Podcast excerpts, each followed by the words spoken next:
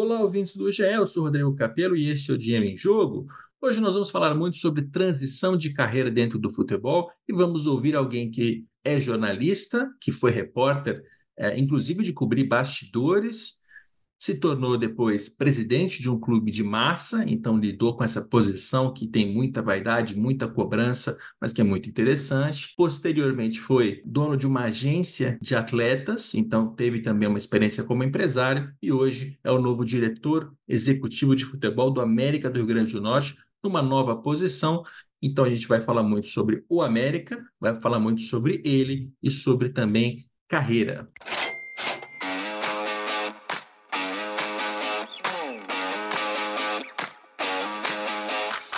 Agora nós vamos conversar com o Marcelo Santana. Ele é o novo diretor executivo de futebol do América do Rio Grande do Norte. Tudo bem, Marcelo? Tudo bem, Capeiro. Obrigado a todo mundo que está acompanhando aí o programa. E quem está acompanhando o programa está é, num privilégio, um momento de privilégio aqui, porque o Marcelo está literalmente no primeiro dia de trabalho dele no novo, é, novo emprego, né, no centro de treinamento. Já tinha encontrado, obviamente, os executivos, o CEO, inclusive temos um, um, episódio com o Pedro Weber de um tempo atrás, de quando o clube estava virando SAF, fazendo esse processo, mas hoje é teu primeiro dia, é isso? Exatamente, Capelo. É, me juntei ao América na segunda-feira, oficialmente, durante a logística de viagem para a estreia na Copa do Brasil contra o Costa Rica que a gente conseguiu vencer por 2 a 1 um. E agora, é, sexta-feira, dia 23 de setembro, de setembro não, de fevereiro, é oficialmente o primeiro dia. É porque a gente estava conversando aqui mais cedo, a final da Série D é 29 de setembro.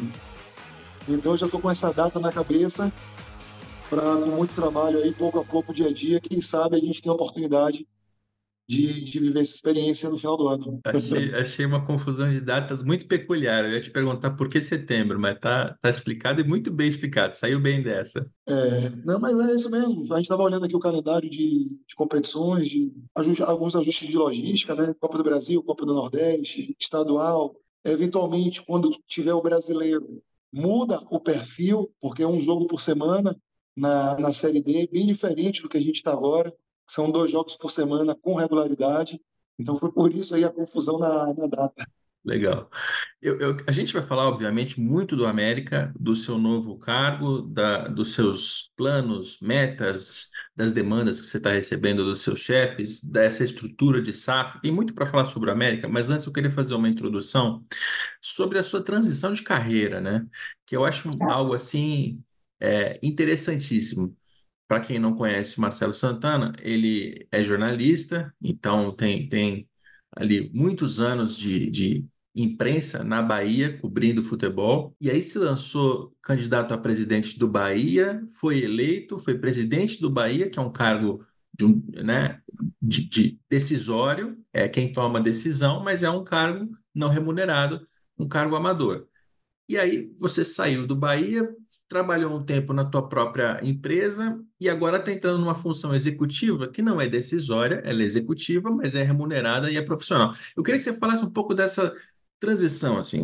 O Marcelo Santana lá de 2002, 2005, já imaginava, sonhava que isso podia acontecer um dia? Olha, Capelo, é, eu desde novo, eu sempre tive a vontade de trabalhar com esporte. A minha paixão sempre foi o esporte. Eu nunca tive apego, digamos, a nenhuma profissão convencional. Eu nunca quis ser engenheiro, eu nunca quis ser médico, eu nunca quis ser advogado. É, eu sempre quis trabalhar com esporte. Então, quando eu optei é, pela comunicação, no caso, o jornalismo, foi para trabalhar no jornalismo esportivo. Nunca pensei em fazer nenhuma outra área da, da comunicação, porque o meu interesse não era a comunicação, meu interesse era o esporte. E depois eu fui vendo dentro do, do esporte qual era o setor que eu mais me identificava. Então eu tive a oportunidade de fazer um MBA em marketing brand. É, depois eu fiz curso de gestão esportiva, de gestão técnica do futebol, porque eu comecei a me, me interessar mais por essa parte administrativa do, do jogo. Foi quando eu tive a oportunidade de me tornar candidato a presidente do Bahia em 2014.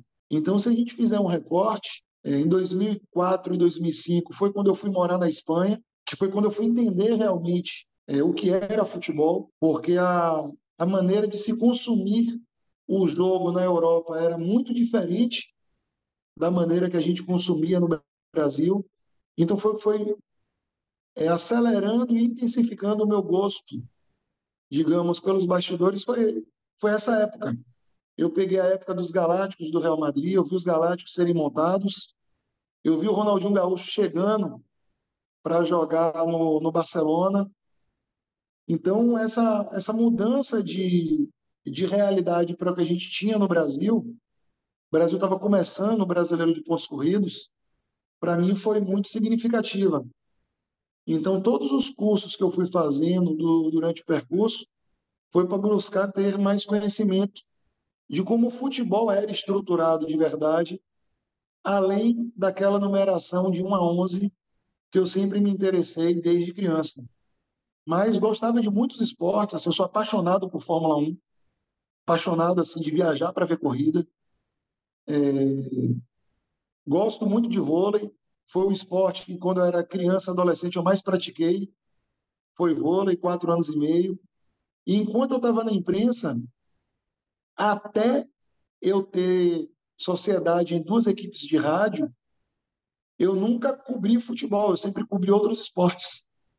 Então eu vi a Ana Marcela Cunha das Águas Abertas, começando ainda como Marcelinha aqui em Salvador, o Alan do Carmo, é, vi o Popó sendo campeão mundial de boxe, acompanhei treinos dele, junto com o Luiz Carlos Doria, que ficou famoso também, trabalhando no MMA anos depois. Então o meu perfil era esse, era gostar de esporte.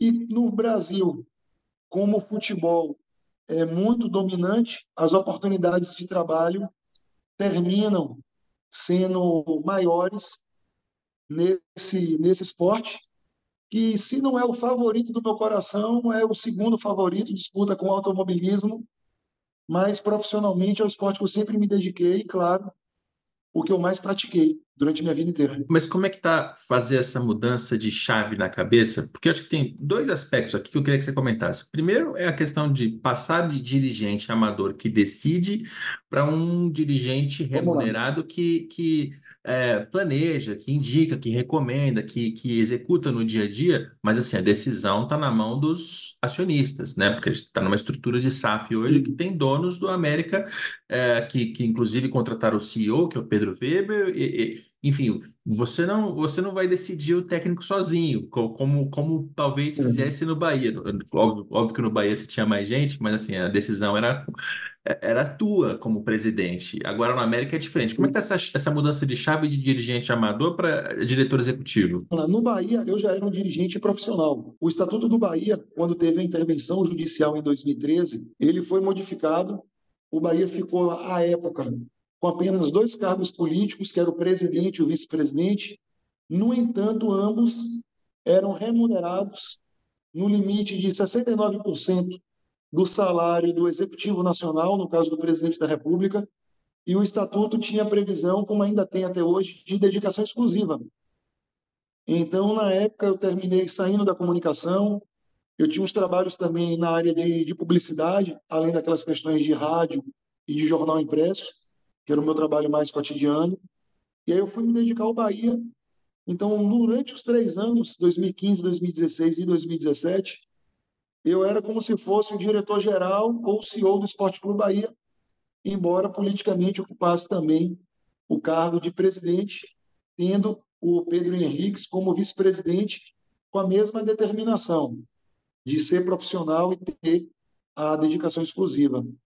É claro que aqui no América SAF é um contexto diferente, é que eu sou diretor executivo de futebol do América SAF, então eu tenho o meu único foco em futebol profissional base, masculino e feminino, que a gente vai começar a estruturar durante o, o período.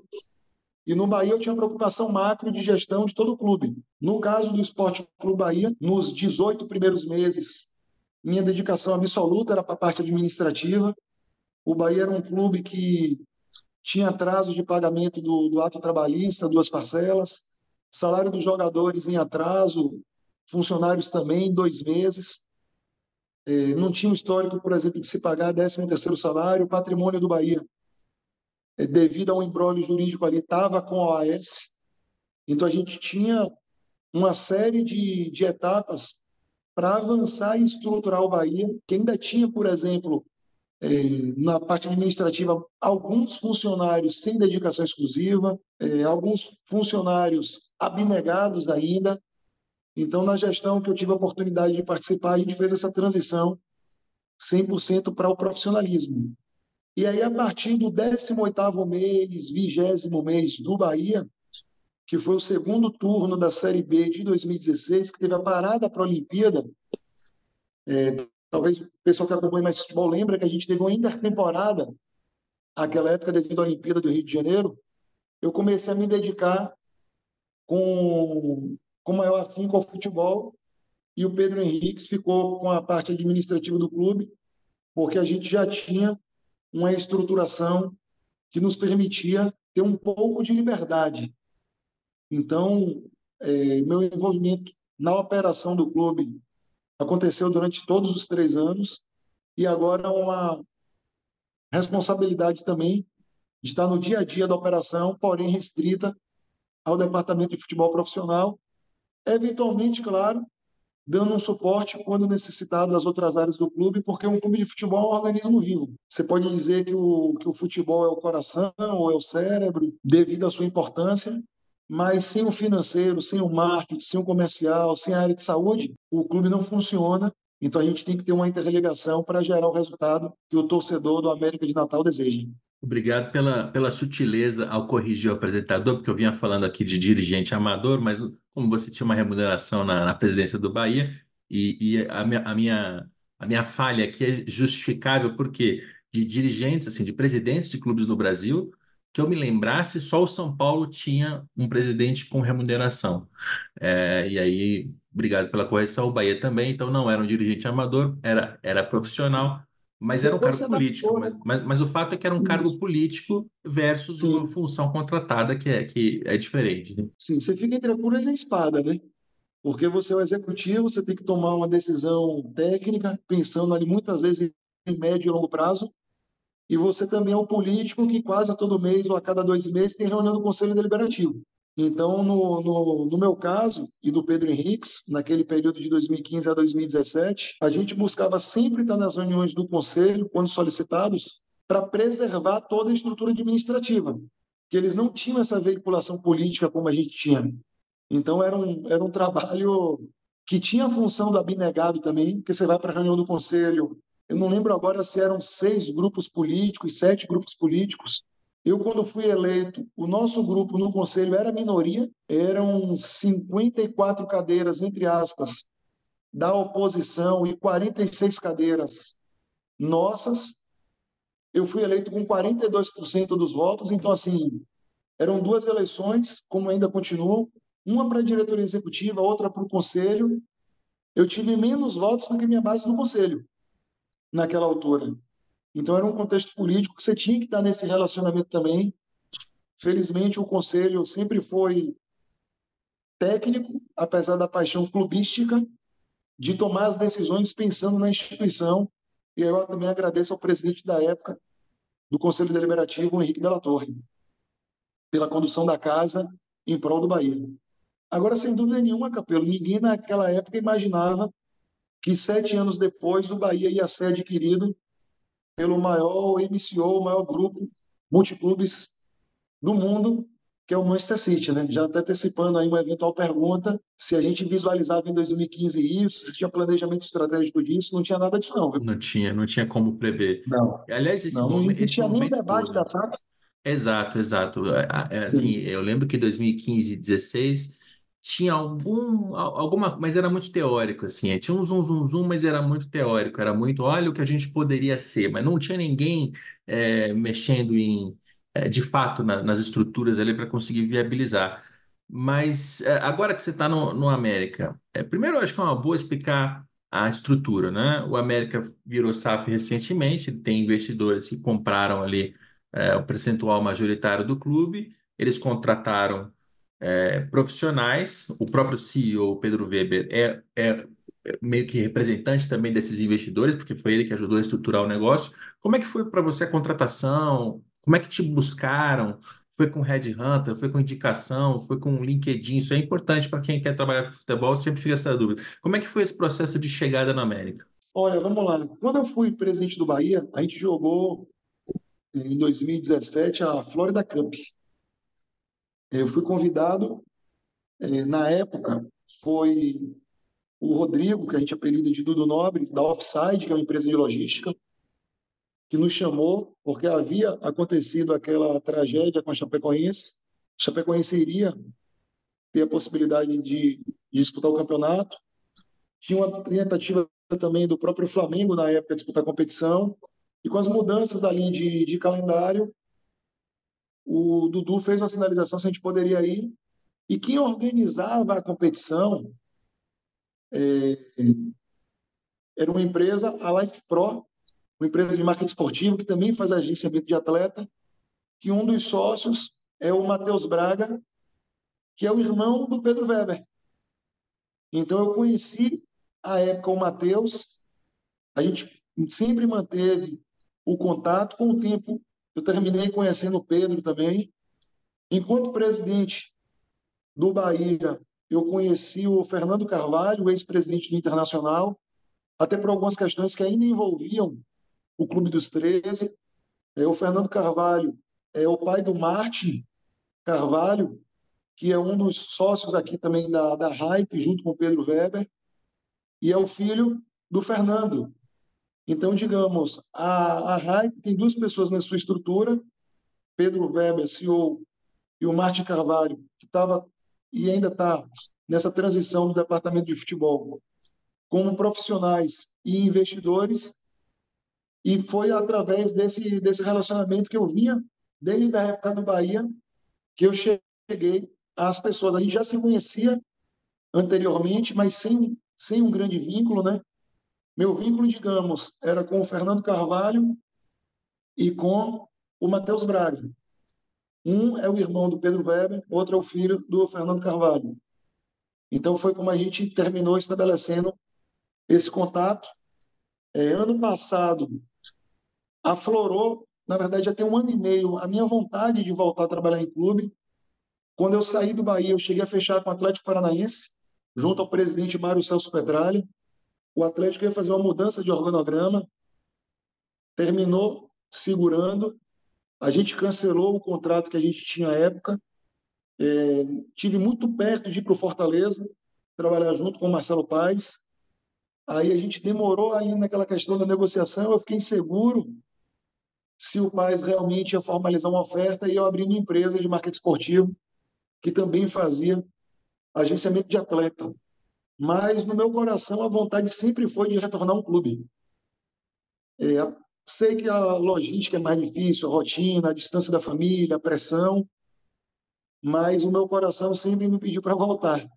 Então, ano passado, 2023, eu tomei essa decisão é, comecei a comunicar internamente aos atletas que quem tivesse interesse de procurar outra empresa, a gente faria a rescisão dos contratos sem problema algum. Quem precisasse de um direcionamento de carreira, a gente ajudaria, mas eu tinha interesse de, de voltar à rotina de clube. É, cheguei a me candidatar a presidente do Bahia, fui procurado por outros clubes do, do futebol brasileiro, e aí, no final do ano, terminei não voltando ao Esporte Clube Bahia, conversei com alguns clubes e senti confiança no, no projeto, na ideia, no conceito do América de Natal para fazer essa transição de carreira que gera curiosidade na, em ti e em outras pessoas também. Já teve gente que me perguntou, teve gente até que brincou comigo, né? Falou, rapaz, você é maluco, você estava com a vida estabilizada, a vida mais tranquila, vai voltar para o olho do furacão? Aí eu brinquei, né? É, a vida é feita de emoções e a vida é feita de histórias. Então, se eu tenho a oportunidade de poder voltar junto com uma equipe de trabalho a reconstruir a história de um, de um clube vencedor no futebol nordestino, para mim vai ser um orgulho muito grande principalmente porque a gente tem um back office que permite implementar ideias de planejamento estratégico, de governança corporativa e de administração que eu acredito. Então, minha preocupação inicial na transição era escolher um local onde as pessoas acreditem em trabalho, acreditem em planejamento, embora a gente saiba do peso do resultado para qualquer iniciativa de sucesso. Então, minha preocupação era essa, muito mais do que um salário, muito mais do que um status, muito mais do que a divisão que o clube está jogando. E aqui eu tenho muita confiança que a gente vai conseguir, com o suporte da torcida do América de Natal, com a, com a linha de trabalho dos investidores que reconhecem a história desse clube, dar o resultado, repito, que a torcida do América de Natal deseja e merece. O América, Capelo, é um dos sete clubes nordestinos que tem título da Copa do Nordeste e tem um título nacional. Então a gente tem que devolver esse clube minimamente ao patamar de protagonismo da região Nordeste e isso automaticamente vai nos levar a um local interessante no Campeonato Brasileiro. O América não pode, nos últimos sete anos, nos últimos oito anos, ter jogado sete anos a Série D do Brasileiro, incluindo a desse ano, e apenas uma vez a Série C. O potencial do América é muito maior. Sem dúvida. E, e aí eu queria saber como é que foi o papo da contratação. Assim, quando você sentou para conversar com o Martin e com o Pedro, e eles te colocaram as Isso. metas, as metas e as suas tarefas, o que você tem que fazer no América. É, qual, qual que é o teu, o teu norte? Olha, foi uma conversa muito boa. Primeiro tive uma conversa com o Pedro, num segundo momento com o Pedro, o Gabriel, que é um dos investidores, e o Martin, e a terceira conversa só com o Martin. E uma coisa interessante foi que, claro que existe um direcionamento é, empresarial do grupo, mas me foi dado também a liberdade de pontuar dentro da área esportiva, dentro da área do futebol, como eu acredito que deveria ser o crescimento do América, de qualificação de centro de treinamento, de perfil de elenco, de relacionamento institucional. Então, me foi dada uma, uma sinalização de liberdade maior, eu acredito, do que geralmente o mercado oferece para um profissional. E isso me, me animou, me estimulou também. E, e a gente vai construir pouco a pouco. Eu tenho uma reunião de planejamento e de orçamento na segunda-feira, que é quando eu vou, digamos, mergulhar mais no, nos detalhes do América enquanto máquina, América enquanto bastidor. Nessa primeira semana, um mergulho muito mais na parte técnica, que a gente teve a partida da Copa do Brasil, avançamos contra o Costa Rica, 2 a 1 fora de casa, e temos uma partida no final de semana agora contra o Baraunas, pela semifinal do primeiro turno do estadual, também em jogo único. Mas isso foi uma coisa que, que me animou, essa possibilidade de construir um grupo e de visualizar um, um planejamento e de ter participação na infraestrutura do clube, de direcionamento. Olha, a gente precisa de tantos campos do CT, a partir do momento em que você me sinaliza que você também quer ter um trabalho de formação. A gente precisa fazer uma correção de logística a partir do momento em que você me sinaliza que quer um perfil de jogador acima da divisão. Então, essa sinergia inicial que me foi apresentada foi, foi bem estimulante. E, e a meta claramente é série, série C, assim, é subir para a Série C em determinado período, isso vocês já chegaram a, a tratar? Eu, Capelo, eu aprendi com o Ricardo Rocha, é, tetracampeão com a seleção brasileira, para a gente não prometer, para a gente não ser cobrado depois pela promessa. e o Ricardo, campeão mundial pela seleção brasileira, títulos ali pelo São Paulo, Vasco, Santa Cruz, é, Real Madrid, a gente tem que respeitar. Mas, assim, sendo, sendo bem equilibrado, é, eu não vim ao América para disputar Série D e Série C. Claro que existe um percurso, mas quando eu aceitei o desafio do América, não foi porque me motiva a jogar a Série D do brasileiro nem a Série C do brasileiro. Claro que a gente tem uma responsabilidade de, de pouco a pouco, construir uma história, é, desenvolver o seu treinamento, repito. A, a SAF já tem investido um valor significativo é, quando eu digo significativo, tem clube da Série D que não tem orçamento anual que o América SAF investiu exclusivamente no seu treinamento para melhorar a parte de academia, de fisiologia, de fisioterapia, de campo, de concentração. Então, a gente sabe que o, que o caminho é progressivo, que o caminho é equilibrado. Tem outros clubes dentro da própria CLD com investidores, como o Retro, é um clube que tem um centramento espetacular aqui no Nordeste, através do presidente barra investidor Laércio Guerra, que foi diretor do Esporte Clube do Recife. Então, é um clube que tem um gestor com experiência, tem um investimento muito forte. Quando a gente vai para o Brasil, a gente tem agora o futebol do Paraná com, com investimento forte, com investidores é, da Coreia do Sul também. O futebol de São Paulo, tradicionalmente, e até pré-SAF, gera um modelo que você tinha empresários investindo, você tem a ferroviária, que é muito forte, em formação, futebol feminino, e a tendência é que no masculino também é, faça algo similar, mas o América, a nossa responsabilidade é fazer o América chegar. E pouco a pouco, com muito trabalho, com, com a qualificação ainda mais da, da equipe de funcionários interna, a gente vai chegar. Isso eu digo para o torcedor da América, a gente vai chegar.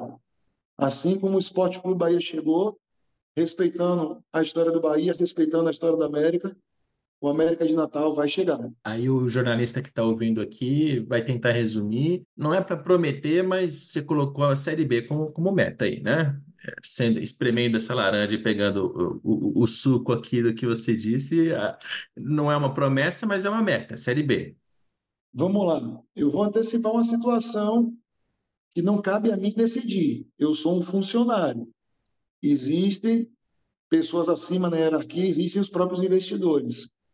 É, numa apresentação que eu fiz de planejamento estratégico para o departamento de futebol, eu sinalizei a eles três ciclos. O primeiro ciclo de dois anos, um ciclo de, de resgate e de estruturação, um segundo ciclo de dois anos de investimento e crescimento, e um terceiro ciclo de consolidação. Até me corrigindo, não foi de 10 anos, não. Foram de seis anos até 2030. Os dois primeiros ciclos de dois anos, o terceiro ciclo de quatro anos.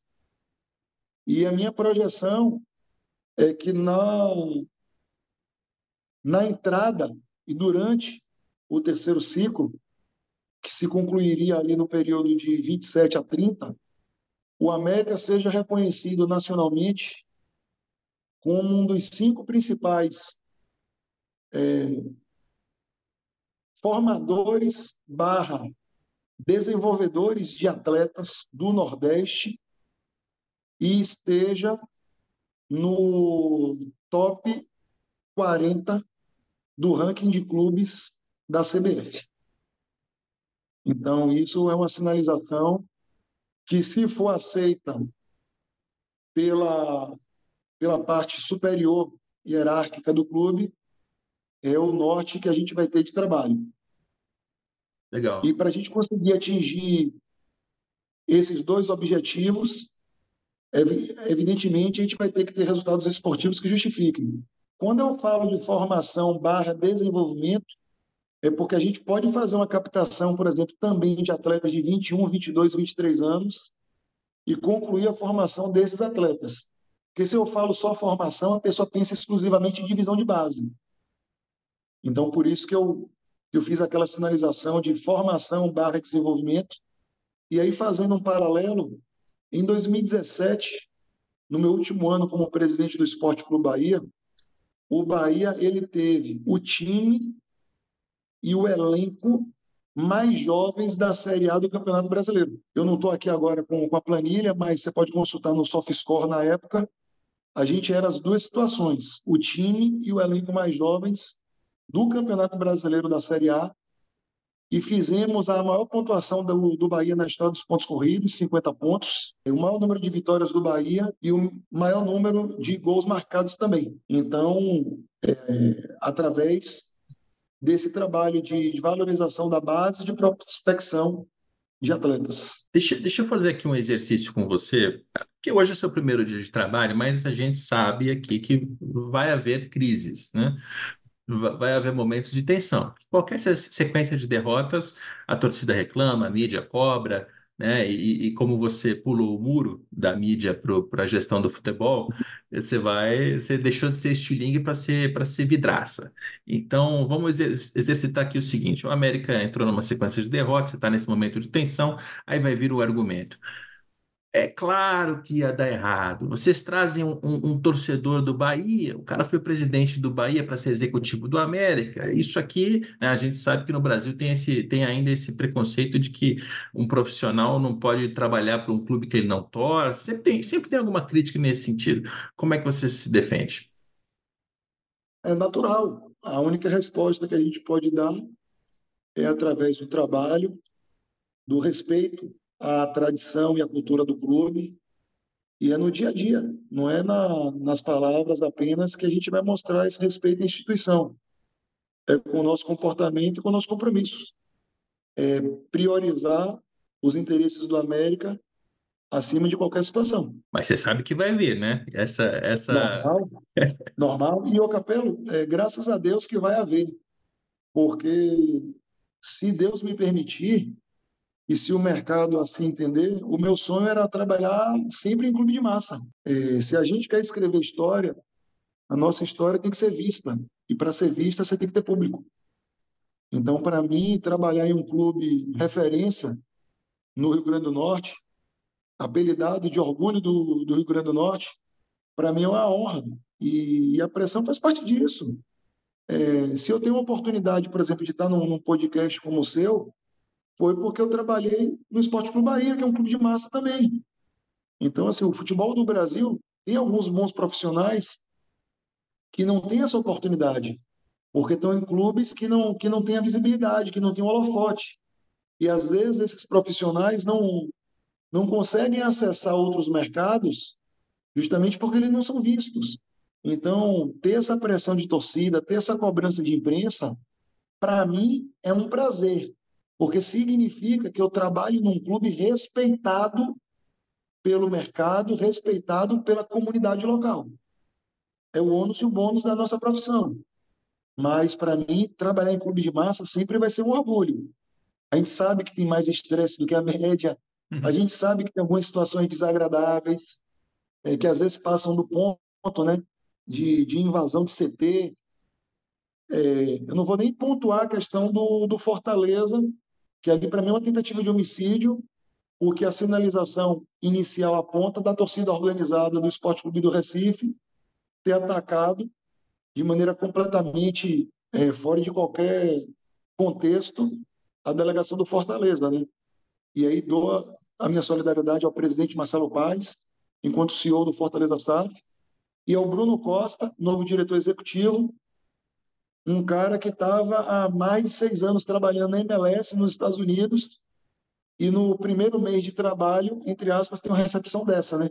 Uhum. É, imagina como está a cabeça dele e da família dele voltando ao Brasil. O Bruno já trabalhou no Figueirense, no Fluminense, na própria seleção brasileira, na base. Então, assim, a gente sabe que tem a pressão, mas, pô, pressão é uma coisa, cobrança é uma coisa. É, situações de crime, o poder público tem que ser mais firme. E a esfera esportiva também. É, não, não, aí são questões bem diferentes, porque lá é, enfim, é realmente criminal, né? E é criminoso. No, no seu caso, o que você vai sofrer aí é aquela pressão de, de mídia, de cobrança, de cadê o reforço, é, e, e, esse argumento já sofrendo, do... já, já tem.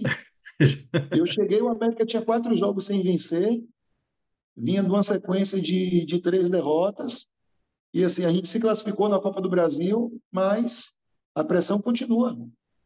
Porque o torcedor sabe que esse clube pode entregar mais. Então, aí tem um segundo, um, um segundo momento aí desse exercício, e aí que eu vou fazer uma pergunta que não, não se irrite, mas eu acho que é importante esclarecer. Você estava com uma empresa que agencia atletas. Agora você passa a ser diretor de um clube que tem atletas é, como é que pragmaticamente você resolveu essa, essa relação? Porque, assim, pode haver um conflito de interesses, aí na hora que o América perder, alguém vai virar para você e dizer assim, peraí, mas você está botando o jogador que é...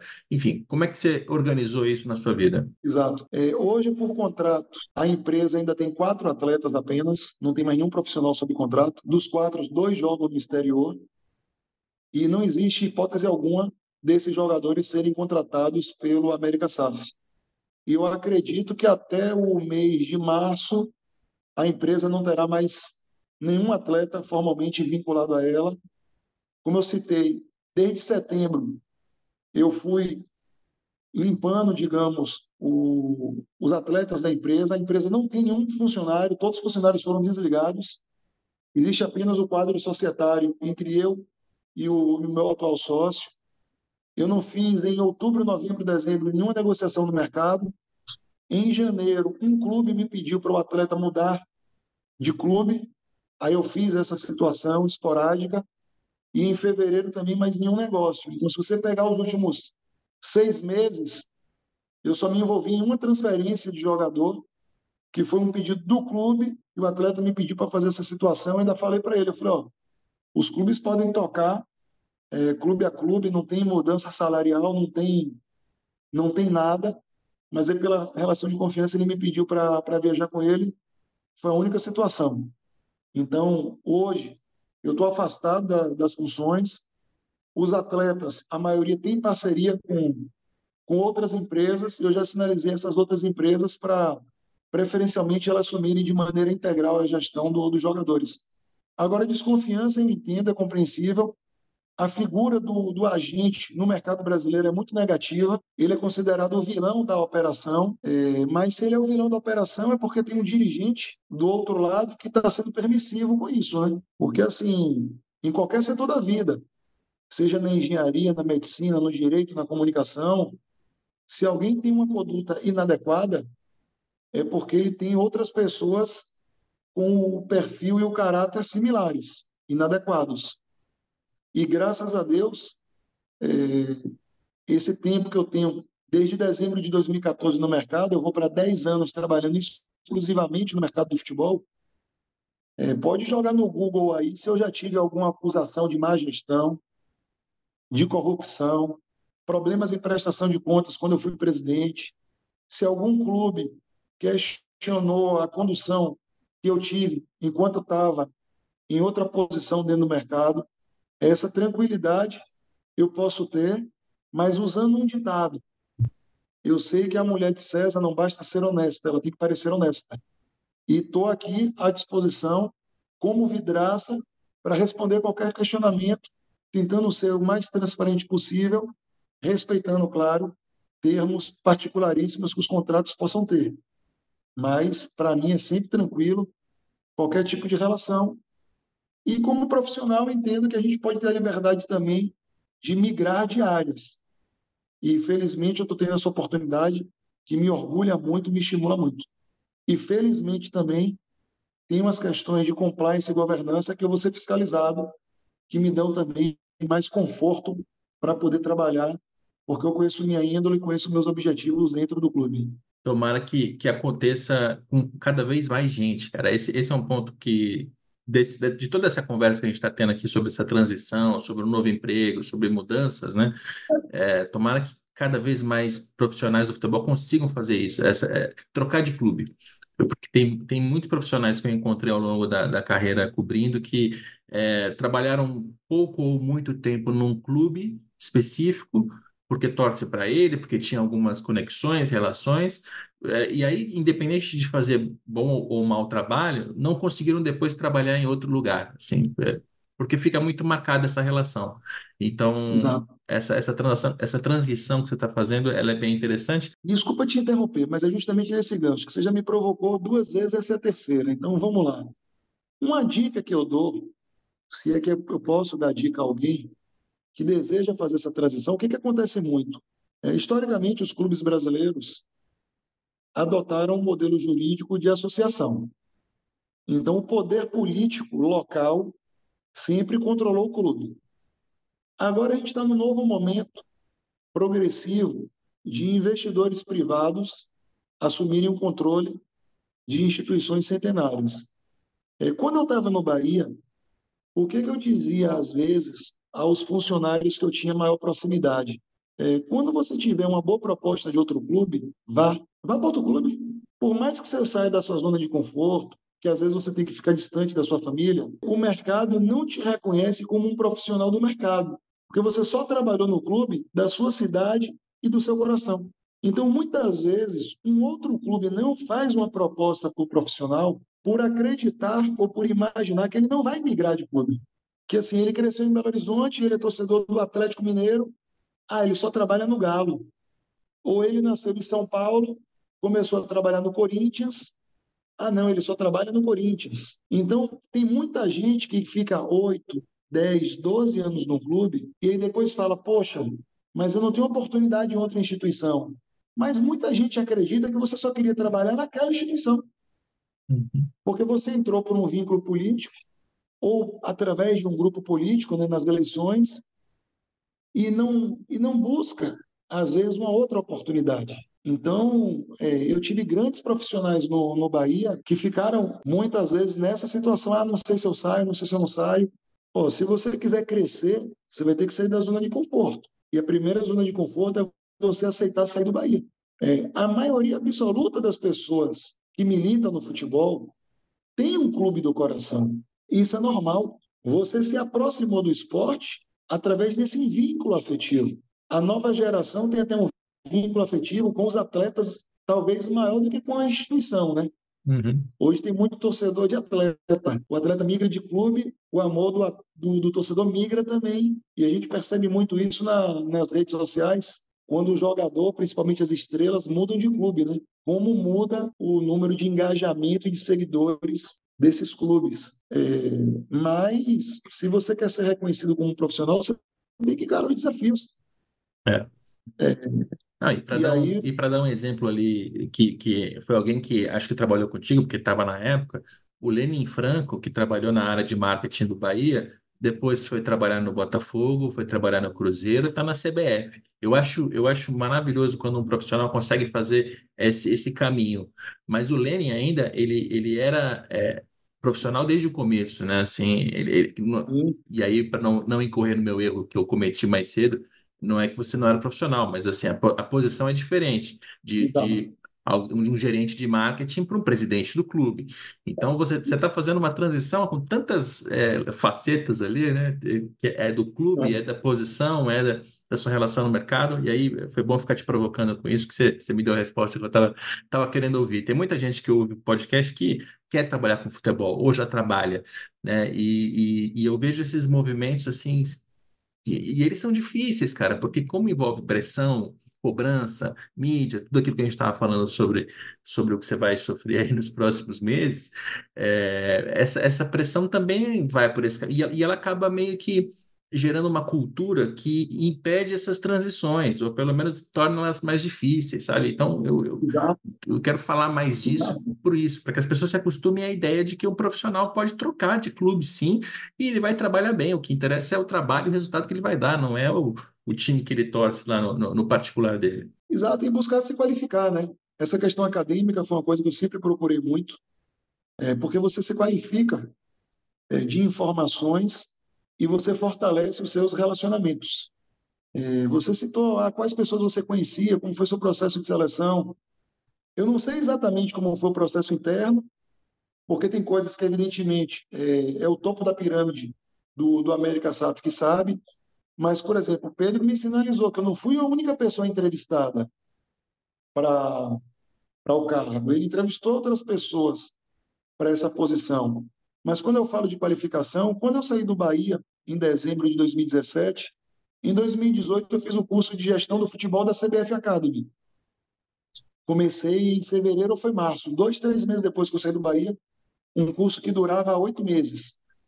É, tinha muito colega de sala que brincava comigo e falava assim: pô, presidente, você era um presidente de um clube da Série A, tu veio fazer o que aqui? Aí eu falava, gente, eu vim, eu vim buscar a mesma coisa que vocês, eu vim buscar me qualificar, eu vim buscar adquirir conhecimento. Ah, mas você estava num clube de Série A. Como se por ter ocupado uma, uma posição importante de um clube de Série A. A gente terminou em 12 a Série A daquele ano, disputamos a Libertadores ali, uma vaga até a última rodada. É, isso me bastasse para eu estar qualificado para o mercado. Não, o mercado é dinâmico. A legislação muda, a regulamentação da FIFA muda, o perfil jurídico das instituições muda. Então, você tem que estar buscando é, se manter atualizado. Então, tem muita gente que às vezes fica numa posição de conforto. E eu falava para meus colegas: ó, aqui eu vou aprender de alguma maneira. Eu vou aprender com pessoas que estão em círculos políticos mais agressivos do que o meu. Eu vou aprender com pessoas que estão em clubes que são empresas. Não tem a grandeza do clube que eu estava, mas tem uma mecânica de trabalho interno muito interessante, olhando para o lado da iniciativa privada.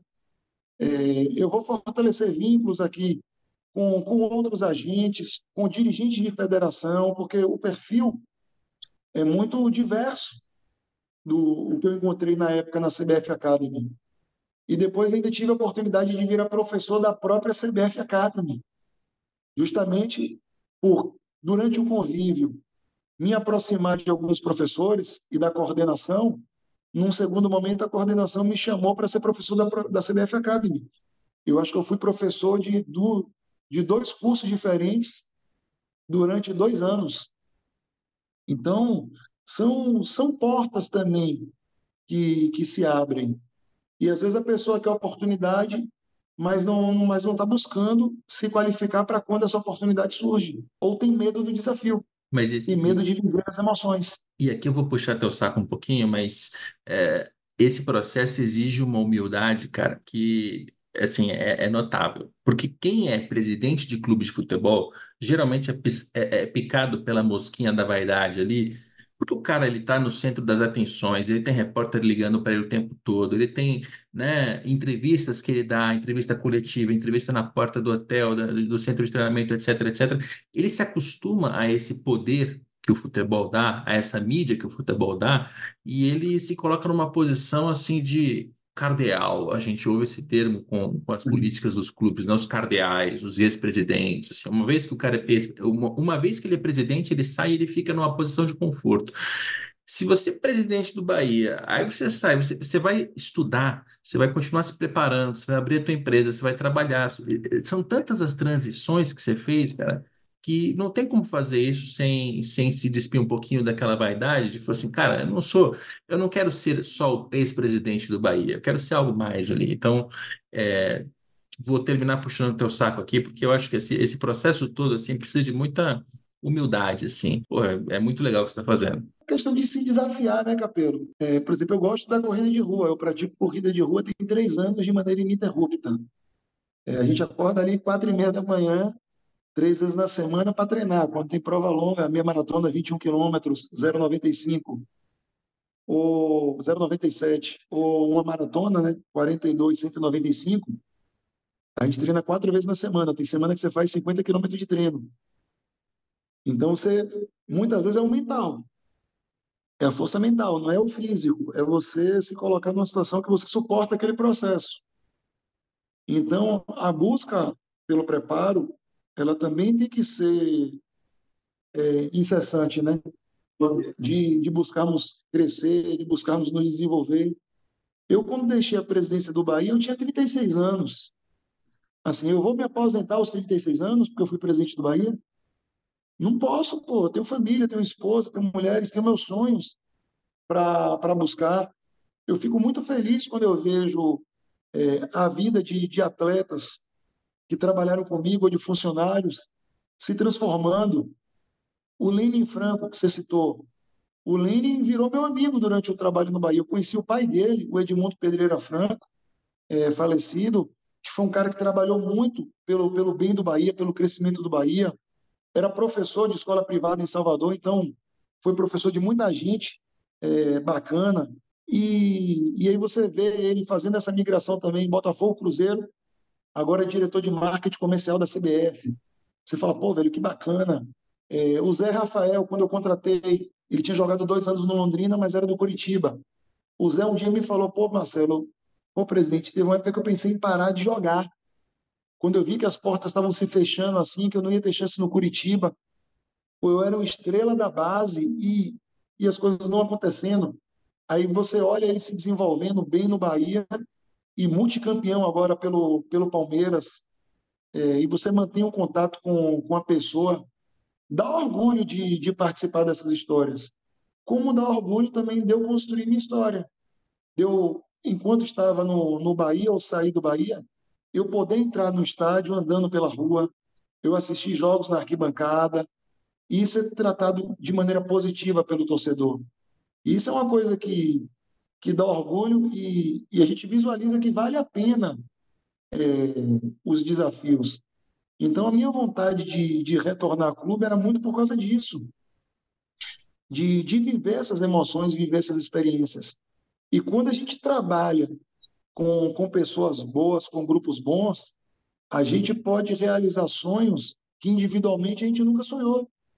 É o que eu te falei. Em janeiro de 2015, se alguém me dissesse que o City ia comprar o Bahia, eu dizia que era impossível. Em 2022, olha o que o trabalho de, de milhares de pessoas fez.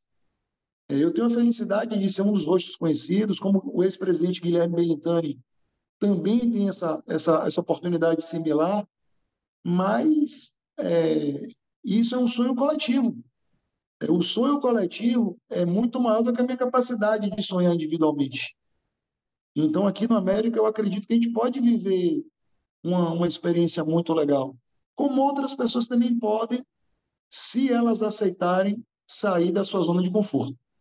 É isso aí. É, sair daquele lugar onde elas estão confortáveis e se desafiar. E se desafiar não é falar assim, não, eu vou para um lugar difícil que não tem estrutura. Não. É você buscar uma oportunidade onde você enxerga o potencial e outras pessoas às vezes não enxergam. Isso aí. Muito bem. O nosso ouvinte deve estar tá pensando assim: puxa vida, o programa está acabando e eu não ouvi falar sobre reforço, sobre dinheiro, sobre investimento. Tem um motivo, né? É, é o primeiro dia de trabalho do Marcelo, ele está conhecendo o CT, inclusive, para achar uma salinha para a gente gravar ele apanhou um pouco. Então, é, o, o, o que eu queria aqui era te apresentar para o torcedor do América era, e era te ouvir muito em relação a essas questões de carreira, porque é, o que você faz e está fazendo na sua, na sua carreira certamente é inspirador e muita gente quer fazer igual. Então, acho que foi, foi bom o suficiente para a gente te apresentar, mas fica, já fica marcado aí que daqui a um ano, a não sei quanto tempo, a gente faz um outro episódio assim, mais agressivo, mais difícil, para falar do que está dando certo, está dando errado, como é que tá, o que, que, o que, que você encontrou, o que, que você fez, enfim.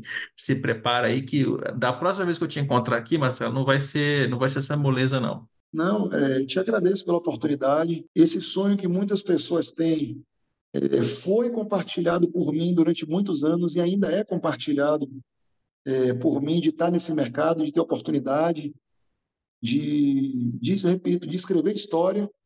Claro que sempre tem um risco, né? Tomara que a história que a gente escreva seja uma história positiva, seja uma história que daqui a dois, três anos eu possa andar em Natal e, e o torcedor falar, pô, obrigado pelo que você fez é, pelo nosso clube. E eu dizer realmente que é o nosso clube, que eu tenho uma identificação, que a torcida também é, me conquistou, porque eu acho que essa sinergia é, é determinante. Em clube de massa, se você não consegue ter sinergia com, com a arquibancada, as coisas são muito mais difíceis. Sem dúvida. É, todo clube de massa precisa da arquibancada para funcionar. É, falo isso como alguém que já sentiu na chegada ao estádio qual era a perspectiva de resultado. Você percebe pela rua pela maneira que as pessoas te abordam, pela maneira que a torcida canta, pela maneira que eles recepcionam o ônibus, qual é o espírito que está, entendeu? É, de, de ambiente. E para mim isso que é o mais legal do futebol. Assim, é verdade, é, é verdade. Se quer um ambiente frio, vai trabalhar com contabilidade, né? Com, com advocacia, vai fazer alguma coisa mais. É. Tem outras áreas do futebol que podem te dar essa, essa situação, né? É. Mas, assim, eu gosto da área quente do futebol, da, da área um pouco mais passional, utilizando a razão na tomada de decisões. Então, assim, se você tem esse sonho dentro de você, quem está ouvindo o podcast aí, é, acredite. É, os outros não precisam acreditar nos seus sonhos. Seus amigos não precisam acreditar, sua família não precisa acreditar. Claro que quando eles acreditam juntos, você ganha confiança, mas, pô, se o seu coração te diz alguma coisa, é, acredite nele, se prepare para o desafio, seja racional na, na estruturação de sua carreira. É, não, não deixe os outros controlarem sua vida, não. Viva sua vida por você mesmo. É isso aí. Marcelo Santana, diretor executivo do América do Rio Grande do Norte, que vai ter dias quentes daqui em diante, tanto no, no sentido metafórico quanto no literal, porque se tem algo que não falta no Nordeste é calor.